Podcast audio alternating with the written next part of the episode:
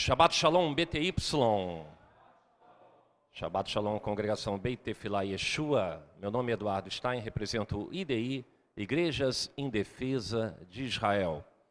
Nós também queremos aproveitar a oportunidade para convidar você que mora no Rio, no Grande Rio, Baixada Fluminense, para estar conosco num grande evento que será nessa segunda-feira, eu disse, nessa segunda-feira, depois de amanhã, às 19 horas, aqui na rua São Luís Gonzaga, 1115, no bairro de São Cristóvão, com estacionamento próprio.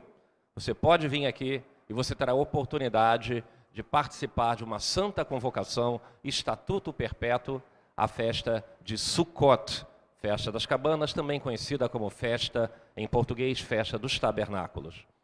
É mandatório e é uma festa de grande alegria, é a época da nossa alegria, comemora escatologicamente a época do milênio.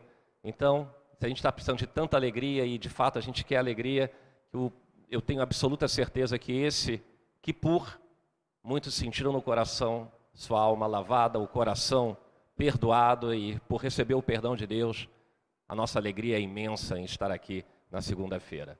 A propósito, não custa nada. Venha, esteja conosco. Amém? Antes de começar as considerações sobre a Paraxá Razino, me foi lembrado aqui um acontecimento muito importante que ocorreu essa semana e que muito diz e muito condiz com o propósito do nosso, do nosso ministério aqui. Como vocês sabem, a ONU tem um órgão cultural chamado Unesco. E foi feita uma votação, que eu não sei exatamente os termos que eles falavam, mas bloqueando o acesso de Israel a área do Monte do Templo. Monte do Templo, para quem não sabe, é onde foi levantada a mesquita de Al-Aqsa, e que foi levantada em cima do antigo templo, do Beit HaMikdash 1, do Beit HaMikdash 2 e, consequentemente, na mesma, no mesmo local onde será levantado né, o Beit HaMikdash 3, o terceiro templo. É exatamente dentro dessa mesquita nos alicerces dessa mesquita, que é o chamado Monte Moriá, local onde foi feito o sacrifício de Isaac. A tradição judaica considera, inclusive, que o pó da, da Gênese, o pó da criação, se encontra naquele lugar. Então, o inimigo que vem para roubar, para matar e para destruir, usurpou o, o, o centro do universo. Porque, se você pensar bem, né? A gente sabe que o universo ele é concêntrico, ele aponta para Israel. Israel aponta para a cidade de Jerusalém. Mas quando você quer acertar a latitude e a longitude do centro da presença de Deus, onde ele se manifestava, é exatamente nesse local onde o inimigo conseguiu levantar Amaleque e levantou um templo que é uma mesquita e que cuja religião, a religião deles, alega que Maomé teve experiências e, na verdade, não é verdade. A cidade sagrada dos muçulmanos é a cidade de, é a cidade de Meca, que fica na, na Arábia Saudita, não é Jerusalém. Eu não sei por que tanta confusão.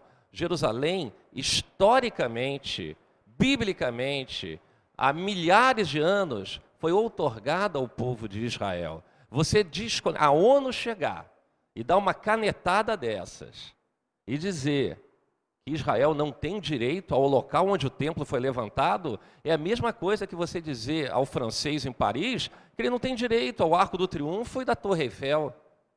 É a mesma coisa que você dizer ao, ao, ao britânico lá que o Palácio de Buckingham vai ser entregue ao ISIS. Pelo amor de Deus, gente.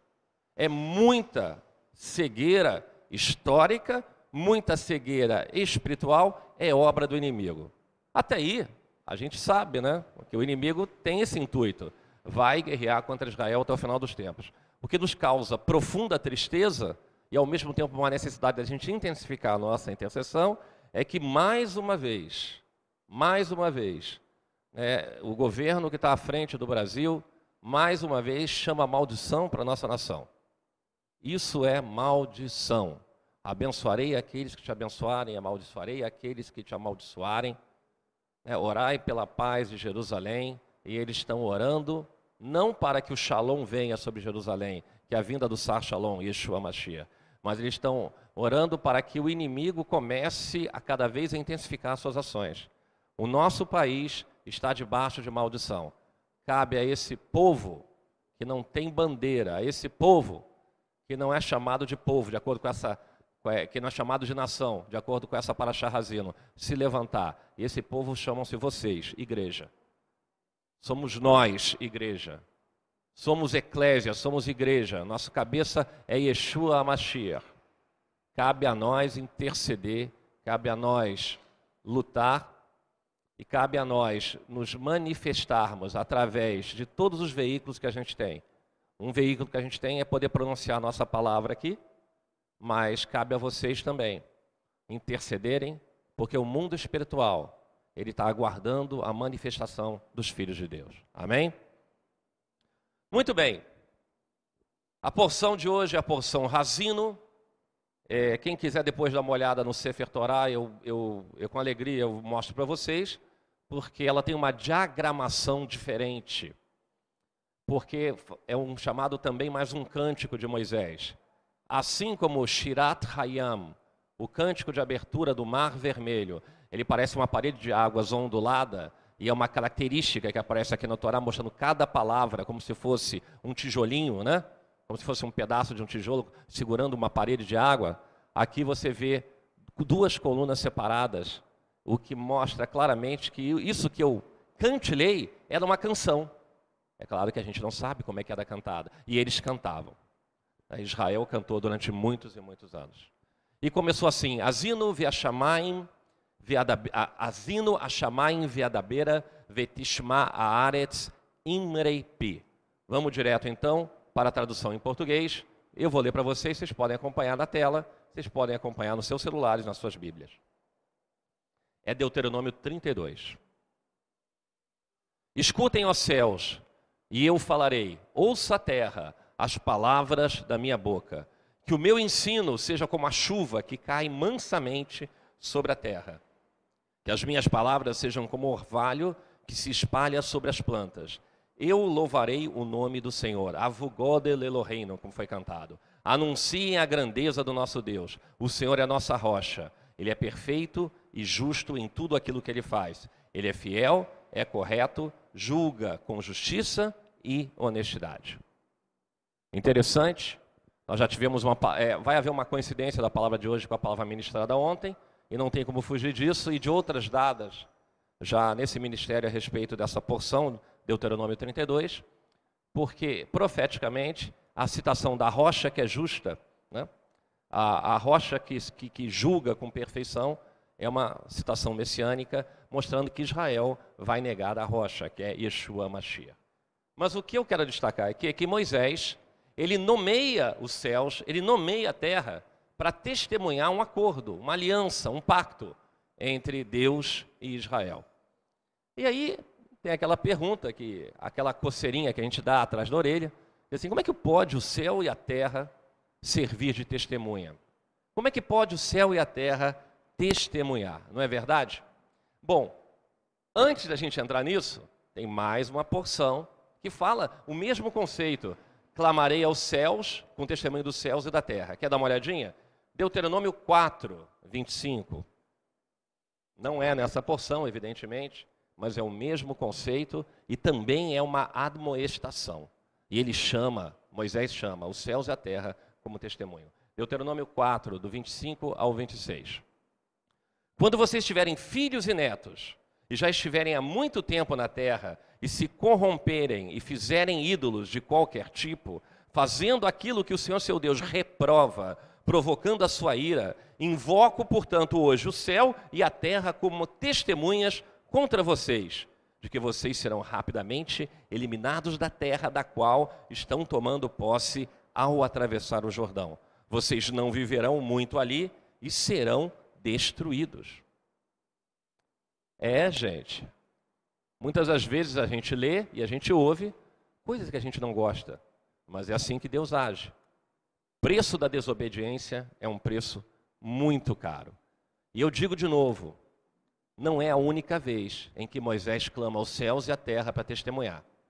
Na porção anterior, se eu não me engano, a porção Nitzavim, Deuteronômio 30, 19. Vamos ver de novo? Olha só. É a terceira passagem que eu encontrei nesse estudo para a gente dar uma olhada, como ele invoca os céus e a terra. Deuteronômio 30, 19. Hoje invoco os céus e a terra como testemunhas contra vocês, de que coloquei diante de vocês a vida e a morte, a bênção e a maldição. Agora escolham a vida, para que vocês e os seus filhos vivam. Eu não estou lendo de novo o mesmo texto, não, tá? Você que está bem conectado, você prestou atenção, são três passagens diferentes, três passagens de Moisés. Uma coisa interessante que me vale a pena citar é que asino vem de ousen, ou seja, orelha, ouvido, ouvir, escutar. E a gente sabe que escutar, a, a, a, palavra mais conhecida que a gente ouve é a palavra Shema, até por causa do Shema Israel, que tem exatamente o mesmo sentido. Então, razino é escutar e, vetishma, vem de shma, é também ouvir. Talvez um sentido puxando mais para a obediência. O interessante é que o comentário rabínico diz que você escuta quando algo é familiar a você, e você ouve quando algo não é tão familiar a você. Em outras palavras, o comentário rabínico, não sei se faz sentido ou não faz, mas eu, eu por curiosidade eu cito para vocês, é que Moisés tinha mais intimidade com os céus, porque ele se referia aos céus como asino. Ele era mais céus do que terra, senão seria Shema, né? Os, a, Shem, é, a mas ele fala asino a Shamaim. E Isaías, o livro de Isaías, se eu não tiver enganado, vê no primeiro capítulo. Eu não peguei essa referência, não era algo que eu tinha me programado para ler. Mas se eu não me engano, o livro de Isaías, eu acho que o terceiro verso, olha só, gente, exatamente, é, acertei aqui, ó. Deixa primeiro, deixa primeiro em português, que eu leio em português. Aí depois você volta para o hebraico. Tem como se botar em português? Aí, ó. Ouçam, ó céus, escute, ó terra, pois o Senhor falou: Criei filhos e o fiz crescer, mas eles se revoltaram contra mim. Agora pode botar no hebraico. Ó, Shimeu Shamaim Verrazino Eretz. É uma inversão. Então o que, que eles dizem? É que no caso de Isaías, Isaías era mais terra do que céus. É apenas um comentário. A gente está aqui para ensinar, a gente está aqui para falar e dar a vocês elementos. E até de uma maneira ou de outra, por tabela, a gente aprende um pouquinho de hebraico, não é verdade? Então eu acho que é interessante. De qualquer maneira, é... o que a gente chega à conclusão é que de uma maneira ou de outra, se é invocado o testemunho do céu e se é invocado o testemunho da terra, é porque o céu e a terra têm algum veredito a dar. Não é verdade? Você não vai chamar algo como testemunha, você não pode testemunhar. Eu não vou chamar esse ventilador aqui como testemunha, porque ele não vai falar nada na frente do juiz. Mas os céus e a terra eu posso chamar. Não é isso? E aí, mais um salmo que a gente cantou muitas vezes em hebraico, que é o Salmo 19, 1. Vamos lá? Salmo 19, 1. Os céus falam, sim. Olha só o que, que fala. Os céus declaram a glória de Deus e o firmamento proclama a obra das suas mãos. Em hebraico a gente cantava Ashamaim Mesaperim Kevodel. Não é isso? Ashamaim Mesaperim. Os céus falam de, né? Mesaperim. Eles falam o quê? No plural. Eles falam é, Ashamaim Mesaperim Kevodel, né? A glória de Deus. Kevoda, de Kavoda, a glória de Deus. Ok? Interessante, né, gente? Que mistério é esse da Torá, onde o céu e a terra testemunham e declaram a glória de Deus? Bom, vocês devem ter lembrado o que, é equação de primeiro grau. Não lembra, não? Uma equação de primeiro grau, você tem só uma variável. A variável aqui agora é glória de Deus. Os céus declaram a glória de Deus. Será que eu encontro glória de Deus em outro lugar? Vocês têm alguma ideia onde é que eu encontro a glória de Deus? Em Hebreus? Em Hebreus? Hebreus 1, 3. Hebreus 1, 3. Olha só. Quem é a glória de Deus? O Filho é o resplendor da glória de Deus, a expressão exata do seu ser, sustentando todas as coisas através de sua poderosa palavra. Ok? Yeshua é o resplendor da glória de Deus. Quando você fala glória de Deus, a alegria de Deus, a grandeza de Deus, a, a, a magnitude, a magnificência, a grandeza, não sei nem como, que se, como é que você adjetiva essas coisas. Eu, é uma até dificuldade adjetivar glória. Qual é o sinônimo de glória? Não é? Glória não é só uma estação de metrô, não, tá, gente? Glória significa a grandeza de Deus. A grandeza de Deus é Yeshua, ele é o resplendor da glória de Deus. Você quer olhar a beleza de Deus? Olha ali, a beleza de Deus é Yeshua. Amém? Bonito, né? Então, os céus declaram Yeshua. Olha que coisa bonita, os céus declaram a glória de Deus, no Salmo 19. Está começando esse negócio a fazer sentido, não é? Agora a gente está vendo que os céus e a terra declaram a glória de Deus, gente. E Moisés pode invocar sim os céus e a terra. Isso é bem interessante, não é isso? Mais um, para ser mais intrigante na nossa pesquisa aqui. Olha só, Salmo 97, 6, meia dúzia. Salmo 97, 6. Os céus proclamam a sua justiça e todos os povos contemplam a sua glória. Olha aí. Mas não é isso que fala nessa paraxá? Porque, de certa maneira, não há dúvida nenhuma que quando fala na justiça de Deus, da, da rocha que é perfeita, da rocha que é justa, então os céus proclamam Yeshua, mais uma vez, porque eles declaram a glória de Deus. Mais uma vez. E agora tem um adendo. O adendo é: as nações contemplam, contemplam Yeshua. Porque todas as nações vão contemplar Yeshua. Amém? Todos os povos vão contemplar Yeshua. Agora, eu queria acrescentar mais um ingrediente nessa sopa aqui, nessa, nesse cholent. Já ouviram falar em cholent, gente? Cholent é o que a Socorro faz aqui, ela e a Gabi faz aqui toda, todo final de, de Ravdalá. É um sopão, é uma feijoada sem feijão. Você coloca legumes, você coloca pedaço de carne. É bem popular na comida, na culinária ashkenazi. Né? É um cozidão. É uma sopa com coisas cozidas, normalmente legumes e grãos como não se usava na Europa feijão preto, se usava lentilha, outras coisas e pedaços de carne. Então, olha eu dando, dando, tirando onda de mestre de culinária, justo eu, que fui afastado por deliberação. A única vez que essa congregação foi unânime, né, e me depois, foi, foi depois do fracasso da sopa de ervilha, que ficou histórica, não é verdade? Enfim, para botar mais um elemento nessa, nessa, nesse cholent aqui, olha só. Não pense que louvar o Senhor é, um, é, é algo restrito a seres vivos ou seres humanos. Não é apenas seres humanos que louvam a Deus, porque está escrito no Salmo 150, hoje é bastante salmo, Salmo 150, 150, meia dúzia de novo, olha só. Tudo que tem vida, louve ao Senhor. E aí a palavra aleluia, que significa o quê? Halel e a, louve ao Senhor. Amém?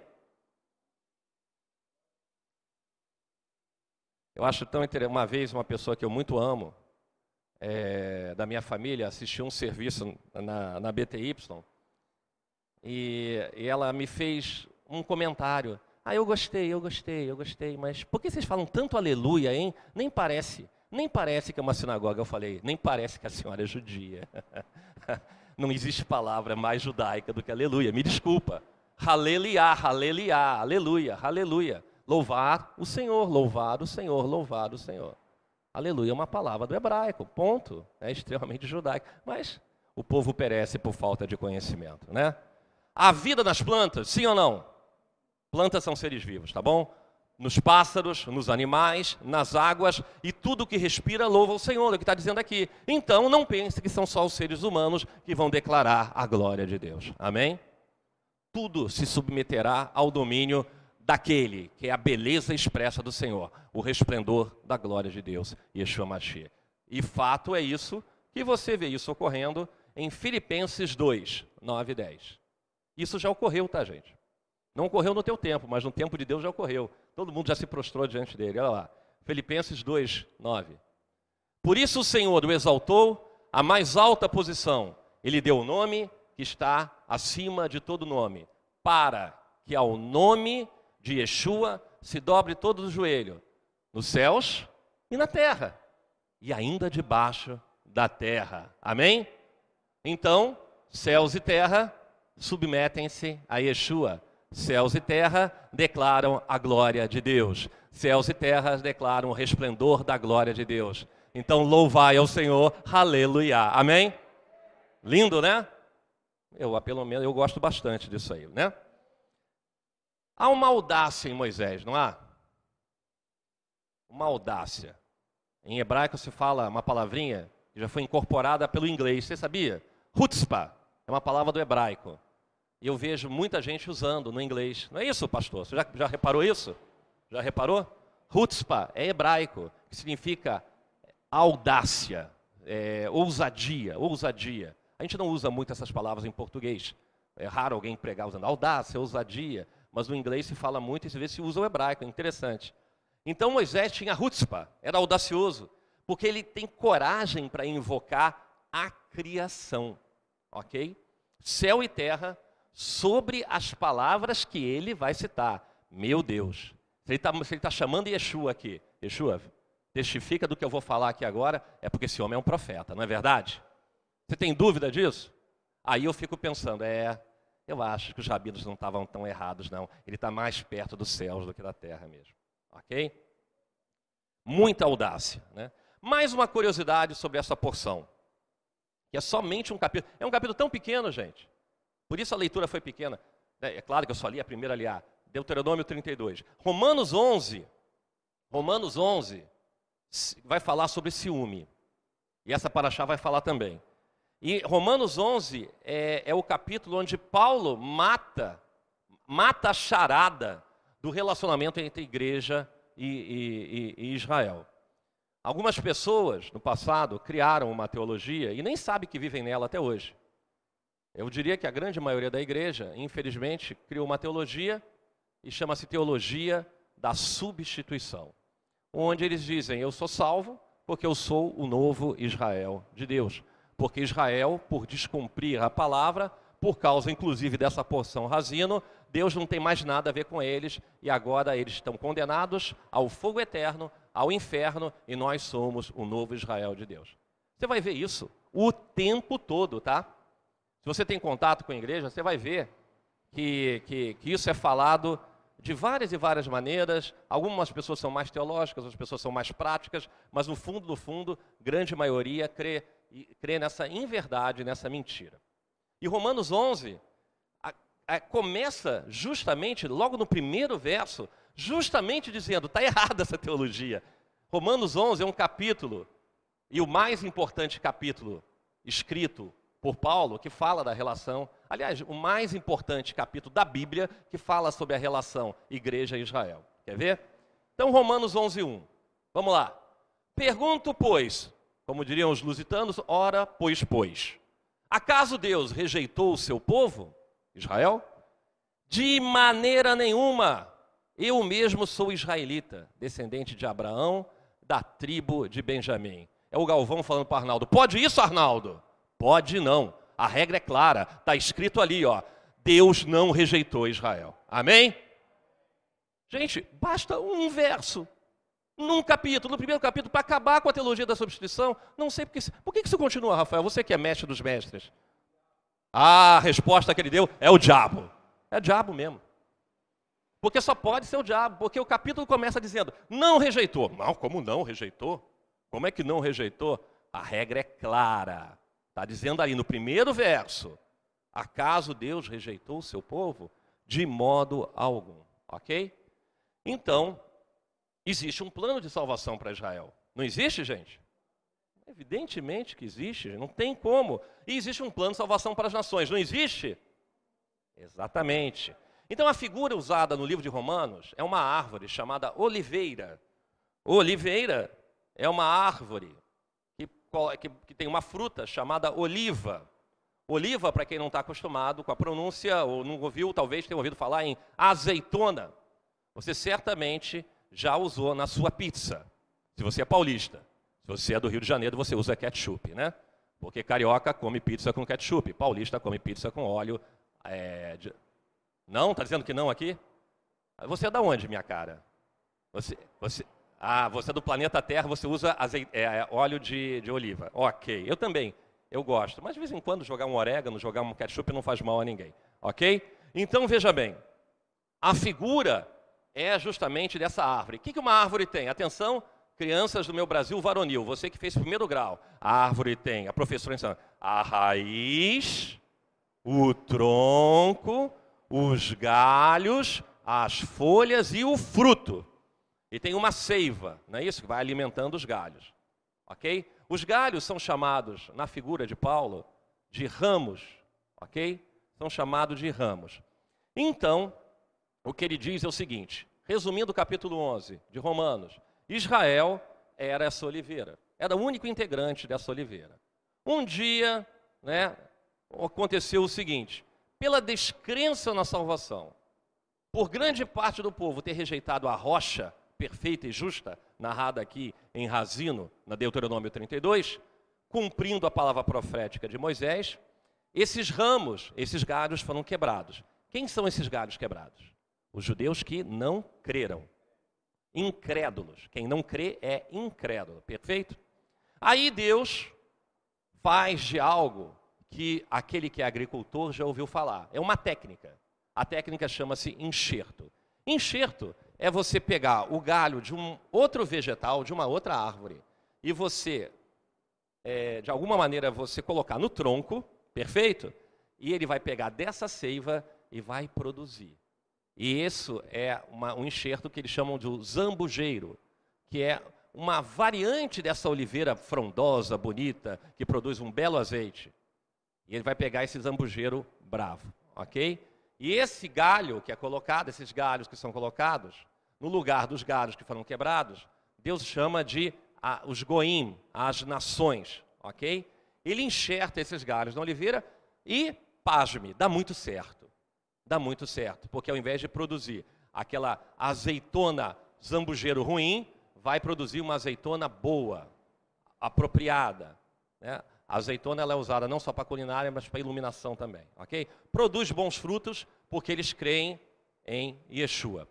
Então, gente, espiritualmente a analogia é que essa oliveira representa o corpo de Yeshua e, consequentemente, representa a igreja, ok? Tudo é uma questão de fé.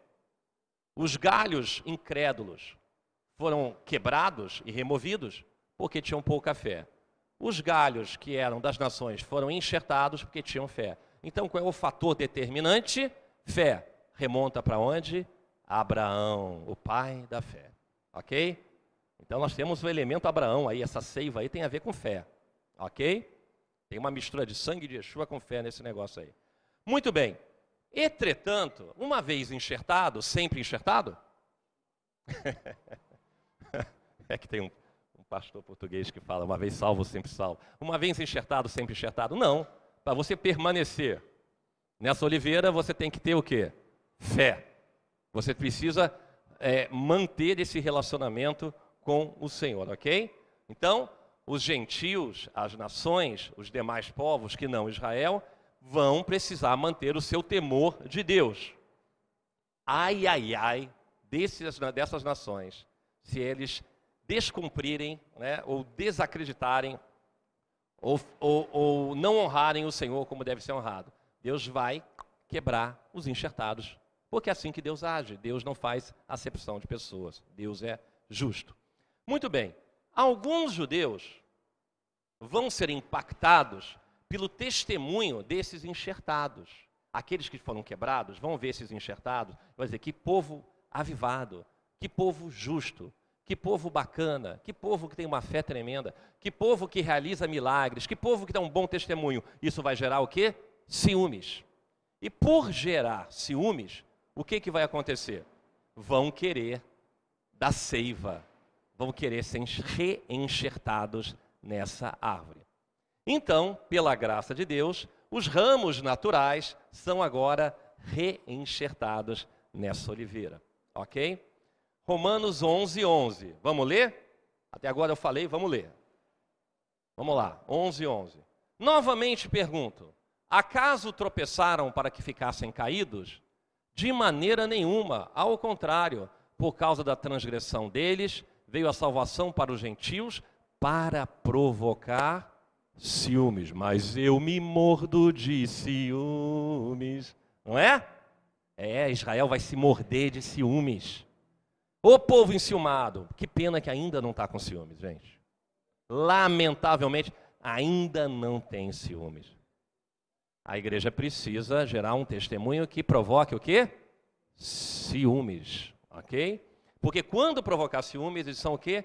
Reenxertados. Então tem que chegar na plenitude dos gentios, ok? Agora, Paulo fala sobre ciúmes. De onde é que Paulo tirou? Ah, o Espírito falou com ele. Mas o Espírito que fala com Paulo não era o Espírito que falava com Moisés? Então vamos ver Deuteronômio 32, 21. Vamos lá? Deuteronômio 32, 21. Por gentileza, eu vou lendo aqui.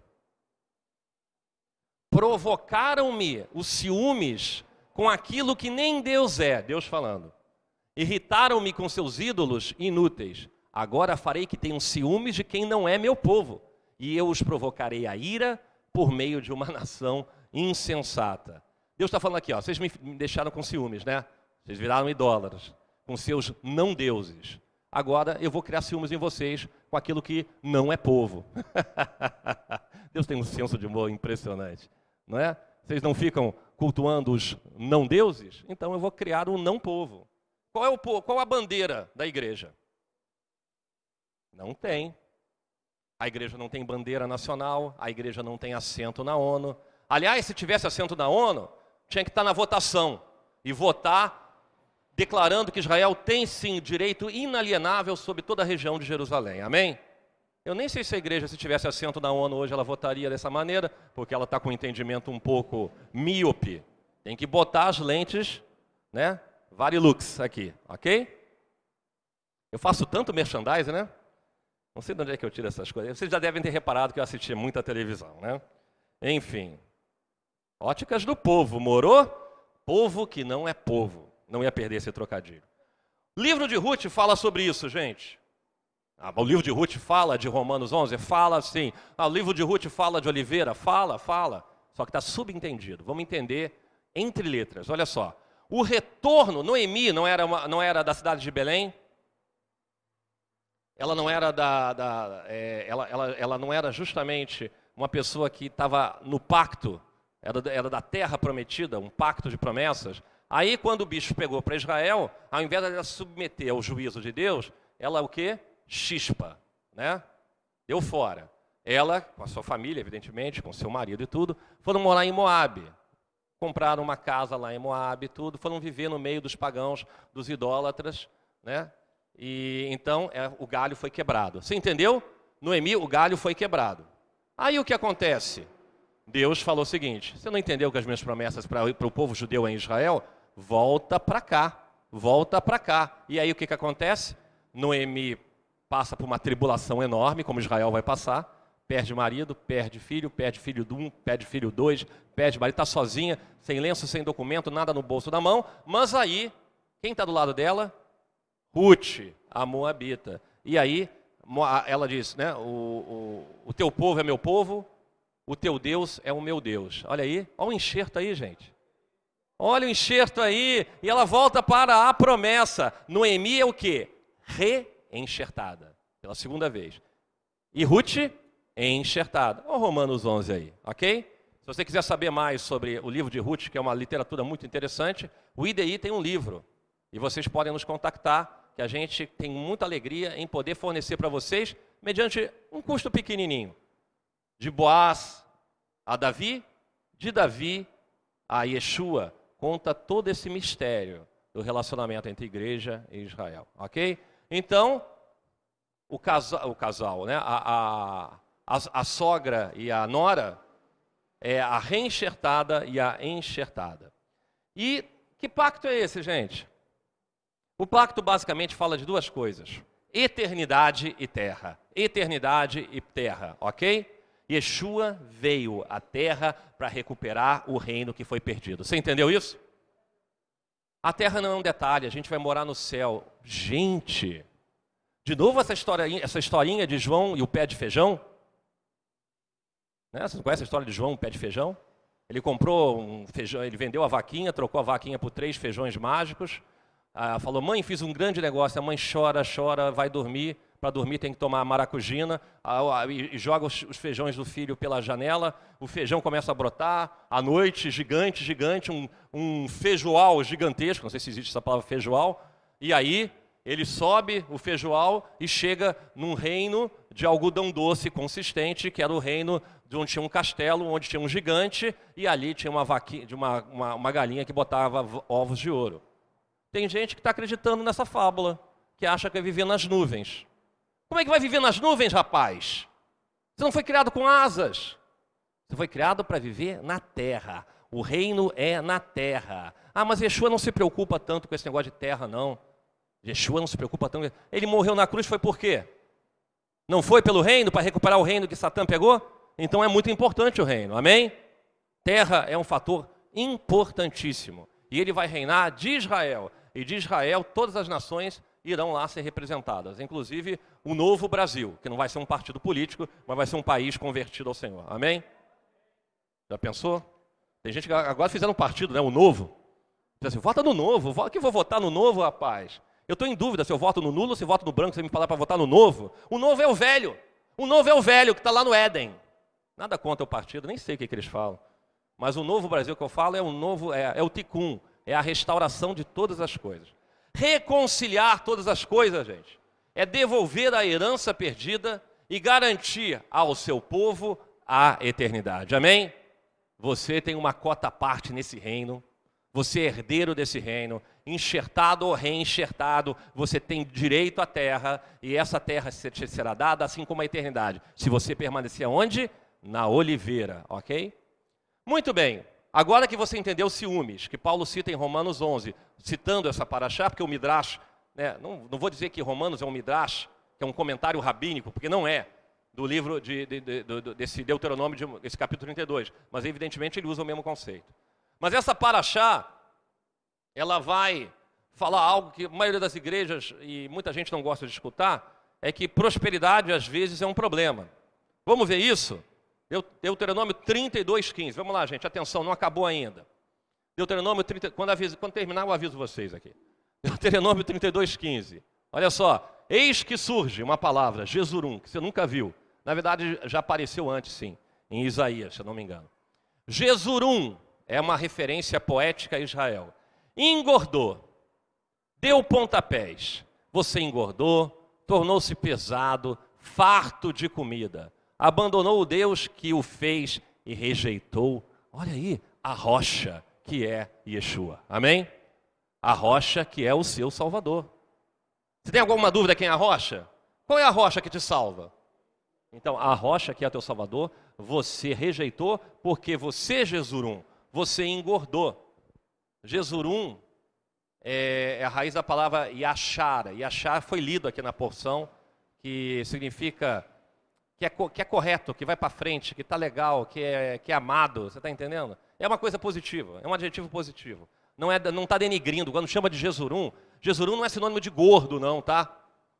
Jesurum é, é uma palavra afetuosa que Deus usa com Israel, mas ele está dizendo o seguinte, né? não é pejorativo que eu quis dizer significa é, que, de alguma maneira ou de outra, a riqueza atrapalha o homem.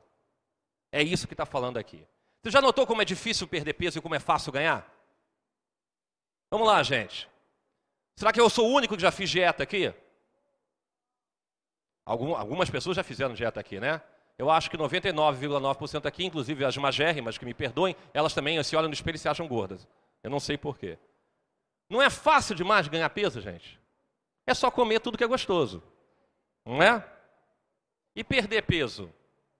Não é só fechar a boca. Tem um esforço, né? tem que fazer tanta coisa que o dia que se descobriu o comprimido ideal, ainda não descobriram. Mas enfim, nesse capítulo então, perder peso é uma dificuldade. Moisés diz que quando os filhos de Israel entrarem na terra prometida, ou seja, em Canaã, Deus iria dar a eles fartura. Olha só, como Moisés é profeta, gente. Ele fala: Oh, meu povo amado, eu chamo os céus e a terra como testemunha. Yeshua, o que eu vou falar vem de ti. Eles têm que entender, porque tu é a rocha. E Israel tem uma relação de amor com Deus. Determinado momento, Israel te, eh, te agradou. Determinado momento, você o recompensou Israel. Então, olha só. Olha a recompensa que ele deu, Deuteronômio 32, 13 e 14. Olha só. Eu vou ler aqui. E ele o fez cavalgar nos lugares altos da terra, e o alimentou com os frutos do campo, e, no, e os nutriu com mel tirado da rocha, e com óleo extraído do penhasco pedregoso, com coalhada, coalhada, gente, coisa gostosa, lubner, ok? E leite de gado e do rebanho, e com cordeiros e bodes cevados. Se alguém souber para mim o que é bode cevado, eu não sei. Confesso minha ignorância. Mas eu acho que deve ser aquela famosa costela no bafo gostosa aqui na Cadeg. Deve ser uma coisa assim. Que com os melhores carneiros de Bazã e com as mais excelentes sementes de trigo, você bebeu, nessa tradução fala, o espumoso sangue das uvas. O que é um espumoso sangue das uvas, gente? Será que é champanhe? O que é isso, né, gente? Em suma, sabe que Deus falou? Eu amo vocês, meu povo, vocês estão na minha aliança, então, eu vou levar vocês no Gula Gula, vocês vão comer filé mignon com molho mostarda, batata cozida com gorgonzola, alho poró e de sobremesa torta de chocolate. Entendeu? Gula Gula no Rio Sul. Então Moisés profetizou aqui o quê? Prosperidade sobre Israel. Israel vai ser próspero só aqui. Tudo enriquece e as coisas ficam fáceis demais. A tendência ao, do conforto é que você afroche teu relacionamento com Deus e fique mais flácido, não é? A gordura não deixa você flácido às vezes, não é isso? Então, uma certa apatia, pouca intimidade com Deus, ingratidão e rebelião. Aliás, o Talmud diz que o estômago cheio conduz ao pecado. Isso é um provérbio. O, o estômago cheio é, conduz ao pecado. Então, pro, é, prosperidade, a riqueza excessiva, a facilidade de obter as coisas, às vezes cria um abismo entre povo e Deus. Não estou falando nenhuma novidade para vocês, não é verdade? A gente vê isso no dia a dia.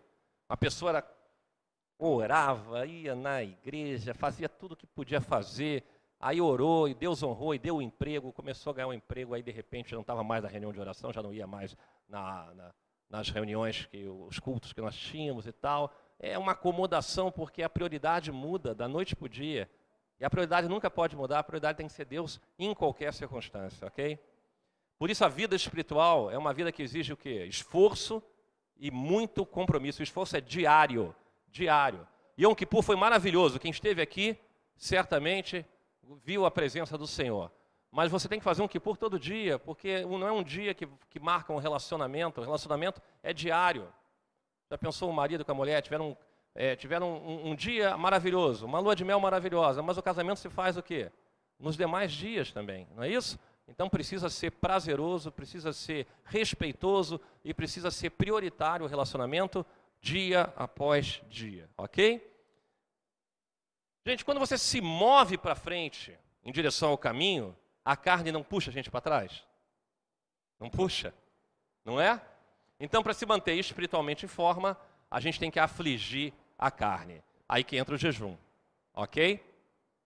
Por que, que prosperidade é ruim? Antes de mais nada, eu quero dizer o seguinte: quem de vocês, se eu pegasse aqui um, um pacote de 50 notas de 100 dólares, entregasse para cada um, remetesse via SEDEX 10 para o dia seguinte, e vocês recebessem em casa, vocês iam devolver o correio, dizendo assim: não, não, não, não é meu, não, é, é para mim, mas eu não quero receber, devolve o destinatário. Quem de vocês devolveria? Um pacote, vamos lá, gente. 50 notas de 100 dólares. Quem de vocês teria coragem de devolver? Ninguém ia devolver, né, gente? Então a questão, olha só, dificilmente alguém devolveria, mas você vai usar, uma vez que está contigo, você vai usar para quê? Ah, eu vou comprar um carro de luxo, eu vou comprar um diamante, porque afinal de contas estou chegando aí nas bodas de não sei o quê, é, eu quero levar uma vida extravagante, quero viajar muito. Prosperidade é ter provisão suficiente para você cumprir o propósito de Deus em sua vida. Amém? Ser próspero é ter a provisão para cumprir aquilo que você foi chamado para fazer. Então, venha a prosperidade, para que a gente possa fazer a obra que Deus espera da gente. Amém? Deus quer te dar saúde? Sim. Deus quer te dar vigor? Sim. Deus quer te dar provisão?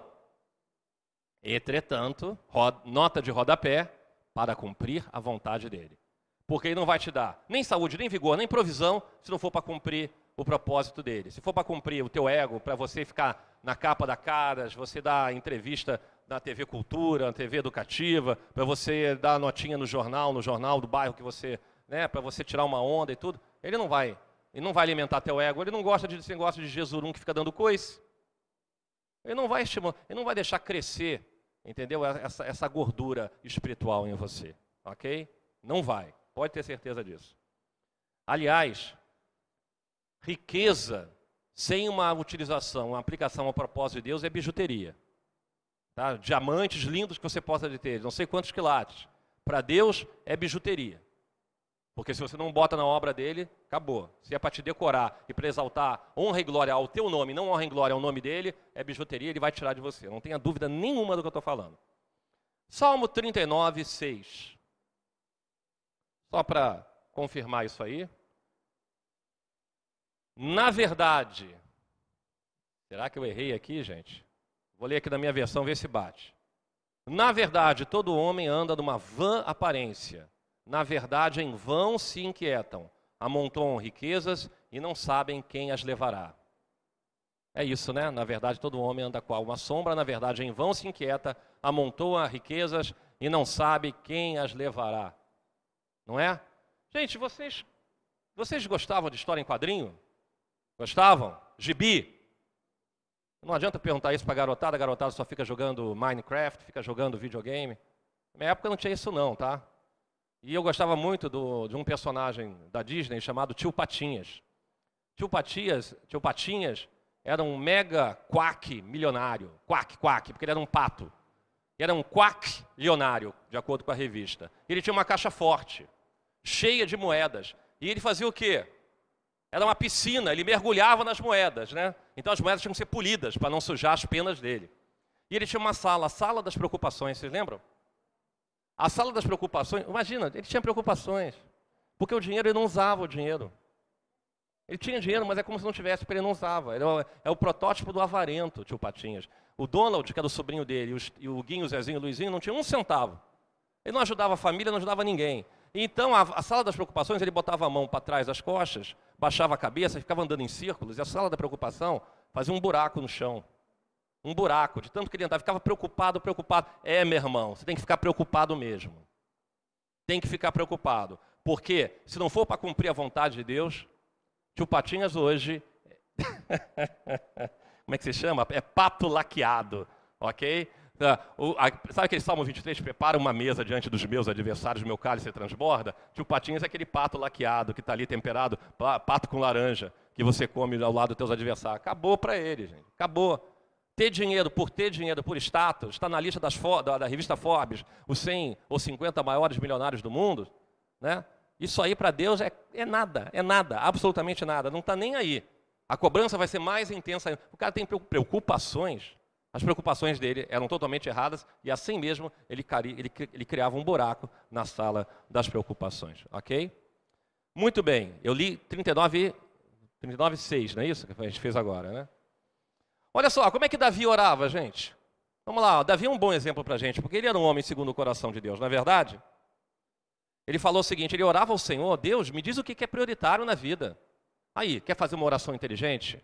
Às vezes você não sabe que orar, né? E estou no meu relógio de oração, como é que eu vou começar a oração? Você fica preocupado, sala das preocupações.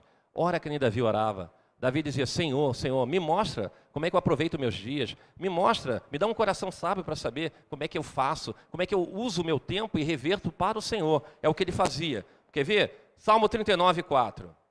Salmo 39, 4. Lendo aqui para vocês.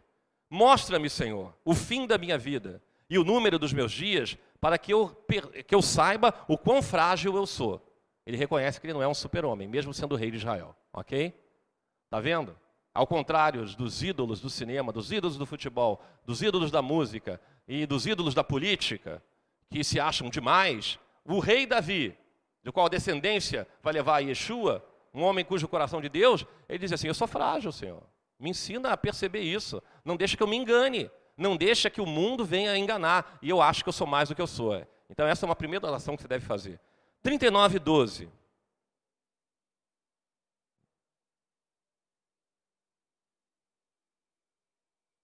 Eu, eu, com certeza botei a referência errada, porque acho que é Tefilá Lemoshe.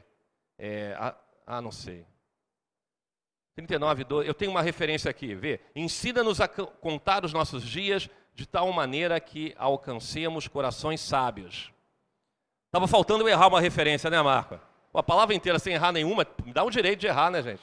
Errei uma. Eu acho que não é isso, 39, 12, não. É que a gente canta aqui no Sidu, Tefilá Lemoshe, Isha Elohim, oração de ensina-me a contar os meus dias, não é isso? De tal maneira que alcancemos corações sábios. Tudo bem. Enfim, Davi sabia das coisas, porque ele sabia orar da maneira correta, ele sabia aquilo que era prioritário, ele sabia aquilo que era importante. E desse mundo, gente, acredite no que eu vou falar, você não vai levar glória nenhuma. Glória nenhuma. Você não vai levar sequer uma roupa, você não vai levar um relógio, você não vai levar nem o celular. Tá? Troféu, você não vai levar nenhum. Nenhum, absolutamente nenhum. Não vai levar a medalha de judô, quando você era criança, você não vai levar o troféu de natação, que todo mundo que participou da raia ganhou, não vai ganhar, as meninas não vão levar nem as sapatilhas de balé estilizadas, do, do, porque fez balé, ninguém vai levar troféu, ninguém vai levar nada, tudo vai ser ferrugem. Tudo vai ser ferrugem. Todo troféu vira ferrugem. A caixa forte do tio Patinhas, pode ter certeza, ele só tinha moeda porque a traça já tinha comido tudo que era papel moeda. Por isso só sobrou moeda, mas vai enferrujar também. Ok? Ó, no máximo cinco, se você fez alguma coisa que te deixou, que você apareceu e você teve um pouquinho de visibilidade, basta cinco anos sem ninguém ver você, que já te esqueceram completamente. Você cai totalmente no ostracismo. Quer ver? Às vezes aparece, ih, não é aquela, não é aquela atriz, não. Por onde será que ela anda, né? Não faz nada, né? Que decadência, né? Fica olhando a TV, ih, olha só, não vejo esse cantor, né? Há muitos anos. Basta cinco anos, ninguém mais vai lembrar sequer do. Qual é o nome dele mesmo que eu me esqueci? Qual é o nome dela mesmo? Narjara Tureta? Como é que é? é tinha uma atriz com esse nome. Olha só. Todo mundo esquece de você, gente. Ok? Alguém, quem mora em prédio aqui? Levanta a mão quem mora em prédio. A maioria mora em casa, interessante. Você sabe, minha caríssima Busquet, o nome do teu prédio, quem foi essa pessoa? Não sabe quem foi. Você sabe quem foi a pessoa que é o nome do teu prédio? Não tem, não tem nome de pessoa, é o nome da construtora. O nome do, do, do prédio que eu moro chama-se Justus. Olha que engraçado, né? Não é o Roberto Justo, é Justus Wallerstein. Até parece Stein no meu nome. Eu já botei no Google, não acho, gente. Não consigo saber quem foi esse cara. É o nome do prédio. Poxa, mas quando construiu, eu fico imaginando, há 50 anos atrás, quando o prédio foi construído, devia ter até a bandinha tocando, a banda de a banda dessa ferreira, tocando, né? Tocando trompete, batendo bumbo, né? Tan, tan, tan, tan, taran. Aí descerrou a, a placa fundamental do prédio. Ninguém sabe nem o nome da rua, quem é o nome da rua que você mora. Quem mora numa rua aqui com nome de pessoa? Qual o nome da sua rua, por favor? Como é que é? Olof Palmer. Quem foi Olof Palmer? Ela, ela sabe, sabe justamente, tá? Você vai ficar agora, vai, vai ficar ajoelhada num milho lá, só por ter me humilhado publicamente aqui na frente, ok? Não pode, ah, tem que fazer o meu jogo, gente, tem que parceiro com parceria comigo, tem que ser aliada, entendeu? Não pode, não pode fazer isso, me deixar assim. Ninguém lembra o nome do prédio, ninguém lembra o nome da rua. Quando lembra, não, lembra, mas não sabe quem foi, porque a fama, ó, a fama desaparece, ok? Essa é a glória do homem. A glória do homem é perecível. E a recompensa? Tem alguma recompensa que não será perecível? Apocalipse 22, 12, último verso de hoje. Eu sei que está todo mundo com sede, com fome da palavra de Deus. Ah, olha só, é Salmo 90, tá vendo? Ensina-nos a contar nossos dias de tal maneira que alcancemos um coração sábio. Não sei de onde é que eu tirei que era 39. Agora sim, a referência. Apocalipse 22, 12. Eis que cedo venho, o meu galardão está comigo, para dar a cada um segundo a boa obra. Amém? Ou seja, ele vai retribuir cada um de acordo com aquilo que cada pessoa fez. Ah, mas a salvação não é pela graça? A salvação é pela graça, mas o galardão é pelo que você faz. Se você esticou como eu vi hoje, duas pessoas, e deu um copo de água gelada para quem estava com sede, você já ganhou uma pedrinha no teu galardão, seja lá o que é galardão. Que Deus os abençoe, em nome de Yeshua Mashiach, Shabbat Shalom.